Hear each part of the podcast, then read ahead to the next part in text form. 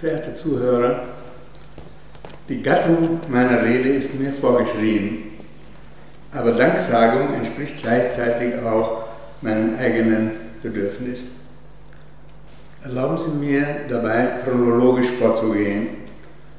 Mein erster Dank gilt also den Musikerinnen, die hier so schön gespielt haben.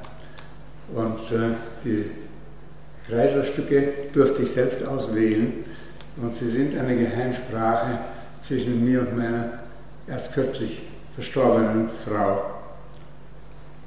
Aber mein großer Dank gilt auch Jochen und Carola Bloss, ohne die der Beck Verlag sich schwerlich meine Autobiografie keine Zeit für Eichendorf angenommen hätte.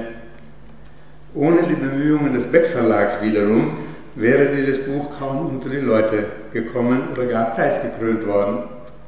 Die Rechte liegen bei der Büchergilde Gutenberg, wo eine sehr schöne Ausgabe erschienen ist, die aber der Natur der Büchergilde entsprechend nicht richtig in die Öffentlichkeit hineingewirkt hat. Mein Dank gilt also auch der Büchergilde, die die Rechte zu einer Taschenbuchausgabe dem Beck Verlag übertragen hat.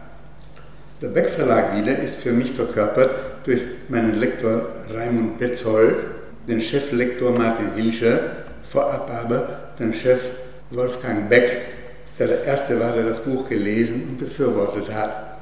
Und nicht zu vergessen die mir liebgewordenen Mitarbeiterinnen, die es mir verzeihen werden, dass ich sie nicht namentlich aufzähle, es sind zu viele. Aber Frau Eva Holz möchte ich begrüßen, die hier zugegen ist. Mein Dank ist für alle. Jetzt nähern wir uns schon Stuttgart. Chronologisch gilt also mein erster Dank der Jury, die mein Werk ausgewählt hat, unter ihnen dem einzig mir persönlich bekannten Joachim Kalka und schließlich der Stadt Stuttgart, die den Kotter-Preis gestiftet hat, sowie ihren Repräsentanten, vor allem den Herrn Oberbürgermeister und Frau Bürgermeister für Kultur, deren Gastfreundschaft ich hier genieße. Am meisten zu tun hatte ich in Vorbereitung auf diesen Tag mit Frau Marion Kadura, die alle meine Wünsche berücksichtigte. Hier danke ich herzlich für die viele Mühe, die sie sich mit mir gegeben hat. Ich bin aber mit Stuttgart noch lange nicht zu Ende. Mein Buch Unfreiwillige Wanderjahre ist, wie viele von Ihnen wissen, ein Exil-, Emigrations-, Vertreibungs- und Überlebensbuch. Und gerade dieses Überleben wäre mir ohne die ebenso ungewöhnliche wie unverzichtbare Hilfe eines anderen Stuttgarter Auswanderers niemals gelungen. Ich spreche von Bernhard Blume, 1901 in Stuttgart geboren. Die älteren und Literaturinteressierten unter Ihnen werden sich vielleicht erinnern, dass in den 20er und frühen 30er Jahren Bernhard Blume zu den großen Hoffnungen des deutschen Dramas gehörte. Alte Literaturgeschichten sprechen von den zukunftsträchtigen deutschen Dramatikern, der Namen mit B beginnen. Bertolt Brecht, Arnold Bronnen, Ferdinand Bruckner und eben Bernhard Blume. Zu seinen Stücken gehören Fahrt nach der Südsee, 1925 Bonaparte, 1926 im Landestheater Stuttgart aufgeführt, Treibjagd, 1927 das Lustspiel Feurio, 1928 auch im Landestheater Stuttgart aufgeführt, im Namen des Volkes, 29 und erwähnen möchte ich noch den Roman Das Wirtshaus zum Roten Husaren. Bernhard Blume war kein Jude, seine Antwort auf meine Frage, was ihn ins Exil getrieben habe, lautete, es sei das Wörtchen eigentlich gewesen. Als ich erstaunt weiter fragte, was er damit meine, sagte er, sehr einfach. Als die Macht über Deutschland Adolf Hitler übergeben wurde, der gleich seinen Terror entfesselte, habe er seine Freunde und Bekannten gefragt, wollt ihr euch das gefallen lassen? Kann man dergleichen überhaupt in einem zivilisierten Land dulden? Auf diese Anmaßung, Anmahnungen habe er allenthalben zur Antwort bekommen, eigentlich müsste man etwas unternehmen. Eigentlich sei es eine Schande. Eigentlich gehe es nicht nur um die ausgegrenzten Bevölkerungsgruppen, sondern es sei letzten Endes auch für das gesamte Land unerträglich.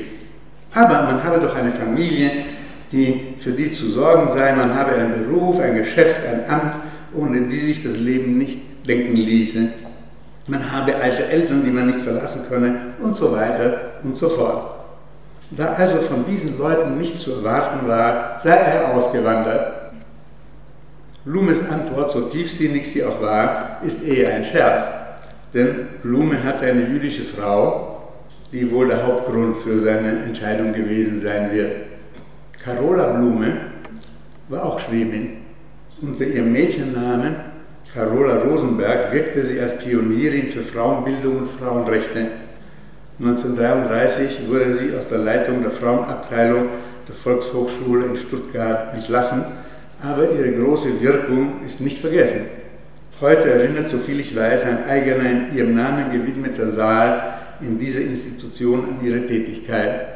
Und ihr Andenken und Wirken wurde in einem schönen biografischen Buch von Anne-Christel Recknagel gewürdigt. Sie hat dann auch noch in den Vereinigten Staaten als Psychologin im öffentlichen Dienst weitergearbeitet, während Bernhard Blume, wie er wiederum scherzhafterweise sagte, aus dem Künstlerkirschner in den gelehrten Kirschner hinüber wechselte. Ein Dramatiker ist mehr als ein Romancier mit tausend Fäden an seine Gesellschaft, an sein Publikum, an seine Gegenwart gebunden.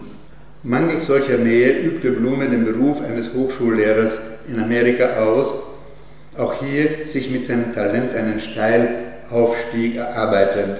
Zuerst am Mills College, einer Mädchenschule in Kalifornien, dann als Leiter des deutschen Seminars einer großen Staatsuniversität im Mittelwesten, der Ohio State University Columbus und schließlich einem ehrenvollen Ruf folgend als Inhaber eines bekannten Lehrstuhls, nämlich als Kuno Franke Professor for German Art and Culture an der Harvard University.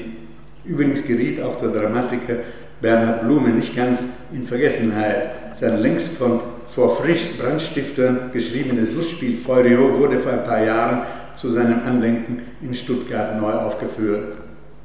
Es war hauptsächlich dieses Stückes wegen, dass die Nazis Blumes Karriere abschnitten, weil es die Zuschauer zu sehr und zu unliebsam an den Reichstagsbrand erinnern mochte. Wie komme ich zu den Blumen? Hier muss ich ein wenig ausholen. Es war mir gerade nach zehn Jahren als Wanderarbeiter in den Andenländern gelungen, mein Studium an einer ecuadorianischen Kleinstadt wieder aufzunehmen. Ich war damals ein junger Dichter und mein Interesse galt ziemlich ausschließlich den Geisteswissenschaften, vor allem der Literatur. Aber an der kleinen Provinzuniversität, wo ich aus finanziellen Gründen mein Hochschulstudium beginnen musste, gab es nur drei Fakultäten, Medizin, Ingenieurwesen und Jurisprudenz. In diese schrieb ich mich damals ein, weil ich sie für das geringste von drei Übeln hielt. Natürlich konnte und wollte ich nicht ecuadorianischer Rechtsanwalt werden, sondern bemühte mich verzweifelt, geld- und beziehungslos wie ich war, um Aufnahme an einer Universität, wo man Literaturwissenschaft betrieb, und die gab es nur im Ausland wie viele Notsignale ich aussandte, in wie viele Länder und unter welch schwierigen Bedingungen will ich jetzt nicht schildern. Wenn ich damals die Verhältnisse so gut gekannt hätte wie heute, dann wäre ich ohne jede Hoffnung gewesen und meine Willenskraft wäre erladen. Ich bekam auch anfänglich nur Absagen, was weiter nicht verwunderlich ist, denn ich brauchte nicht nur einen Studienplatz, sondern auch eine geldliche Unterstützung, völlig mittellos wie ich war. Und nun geschah das Wunder. Unter all den negativen Bescheiden erreichte mich plötzlich ein Brief, der mich aufmunterte und tatkräftige Hilfe versprach. Unterschrieben war er von einem mir völlig unbekannten Bernhard Blume. Trotz der schlechten Zeiten gelang es Bernhard Blume, mir eine kleine Anstellung in einem College in der Nähe von Columbus als Deutsch- und Spanischlehrer zu verschaffen. Ich übertreibe nicht, wenn ich jetzt sage, dass Bernhard Blume mir damals das Leben rettete und gleichzeitig den Grundstein für meine Karriere an amerikanischen und anderen Universitäten legte. Ich bin nun fast am Ende angelangt. Ich will nur noch hinzufügen, dass mir auch in späteren Jahren Stuttgart nicht ganz fremd blieb. Im Marbacher Literaturarchiv verbrachte ich immer wieder fruchtbare Monate. Marbach war zunächst ein abgelegener Provinzort von wo man mit der Bahn nicht einmal direkt nach Stuttgart fahren konnte. Man musste in Ludwigsburg umsteigen. Heute verbindet eine S-Bahn beide Städte und so ist Marbach ein Vorort von Stuttgart geworden. In den 80er Jahren war ich Gastprofessor im benachbarten Tübingen, wo ich von Jürgen Schröder betreut wurde, der auch hier ist, wie ich mit Freude feststellen konnte. Und von dort äh, gelangte ich öfters zu Freunden und Bekannten in die Landeshauptstadt. Mit Fritz Martini zusammen habe ich Bernhard Blumes großartige, aber zu wenig bekannte Autobiografie Narziss mit Brille herausgegeben. Die Blumesche Biografie habe ich im baden-württembergischen Biografienband 1 geschrieben. Der Anglist Hans-Ulrich Seber, der hier in der Nähe zu Hause ist, publizierte einen Band mit Aufsätzen zu utopischen Romanen, zu dem ich einen Essay beisteuern durfte. Mein Freund Helmut Kreuzer stammte von hier. Meine gute Freundin Käthe Hamburger, die ich oft in ihrer Wohnung in der Hegelstraße besuchte, hatte hier nach ihrem schwedischen Exil ein bleibendes Domizil gefunden.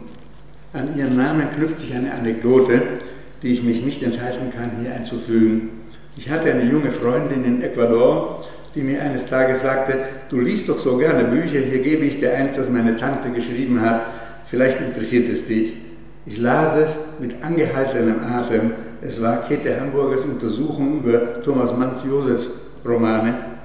Es fesselte mich nicht weniger als die Romane selbst, die ich knapp davor gelesen hatte.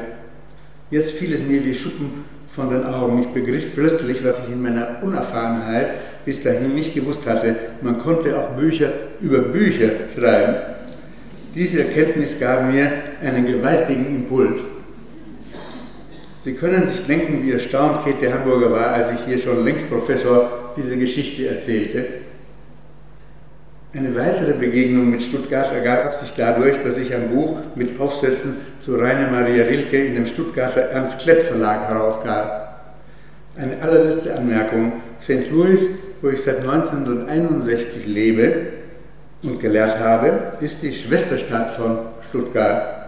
Und eines Tages vor vielen Jahren, ich weiß nicht warum gerade ich, bekam ich eine Einladung zum Mittagessen von dem damaligen St. Louiser Bürgermeister mit dem schönen Namen Cervantes, weil der damalige, damalige Oberbürgermeister Stuttgarts, Herr Arnulf Klett, und seine Frau zu Besuch waren und man jemanden brauchte, mit dem sich das Ehepaar in seiner Muttersprache unterhalten konnte.